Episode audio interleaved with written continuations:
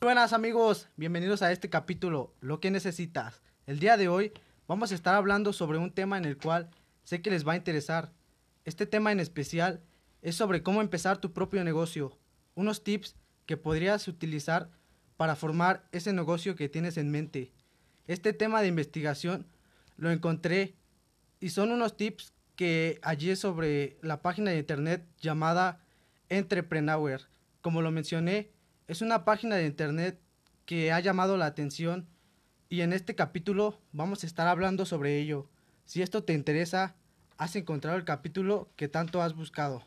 Aquí te presentaré uno de estos tips sobre cómo es descubrir tus habilidades. No todos tienen lo necesario para iniciar un negocio.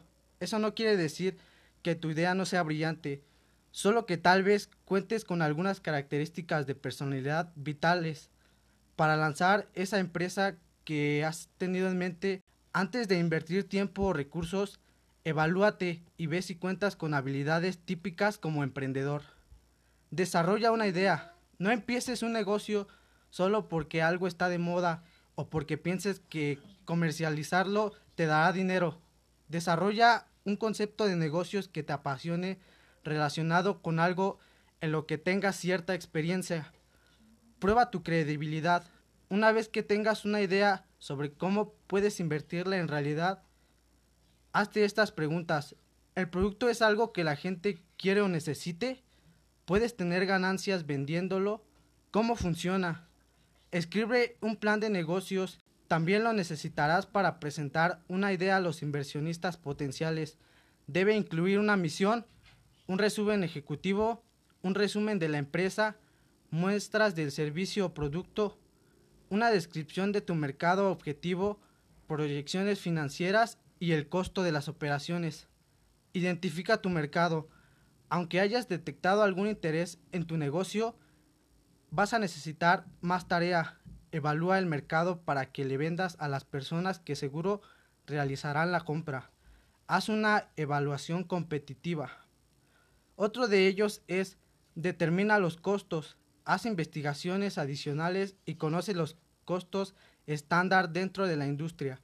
Esto no solo te ayudará a manejar el negocio más eficientemente, también será información valiosa para los inversionistas. Establece un presupuesto. Una vez que determines cuánto dinero tendrás para trabajar, descubre cómo necesitarás desarrollar tu producto o servicio. Crea un plan de marketing. Encuentra a los inversionistas adecuados.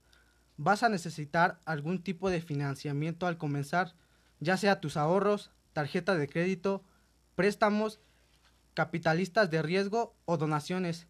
Encuentra algún inversionista que comparta tu pasión, alguien con quien creas que puedes trabajar. Escucha a los inversionistas.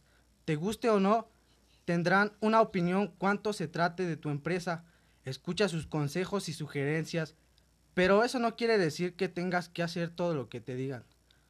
Ten un gran sistema de apoyo. Vas a invertir mucho tiempo y recursos en nueva aventura empresarial. Asegúrate que tu familia esté de acuerdo. Deben estar conscientes de que este proceso los retará a lo económico. Selecciona el nombre de tu empresa. Decide un nombre que vaya con tu marca. Luego ve si está disponible y si lo puedes usar libremente en tu país. Registra el nombre de tu negocio. No dudes en buscar consejos y sugerencias. Ignora los negativos. Hay una gran diferencia entre la crítica constructiva y alguien diciendo rápidamente que tu negocio fracasará. Lo mejor que puedes hacer es ignorar a esas personas. No te enojes. Si tu idea es rechazada por los clientes o inversionistas, no sucumbas al enojo. Descubre qué fue lo que no les gustó haz ajustes y regresa con ellos una vez que hayas cambiado lo que quieran. Ofrece nuevos productos y servicios. Si ya tienes clientes, asegúrate de cuidarles, dándoles nuevos productos y servicios. Sé paciente. Siempre ten en mente que el éxito no pasará de la noche a la mañana.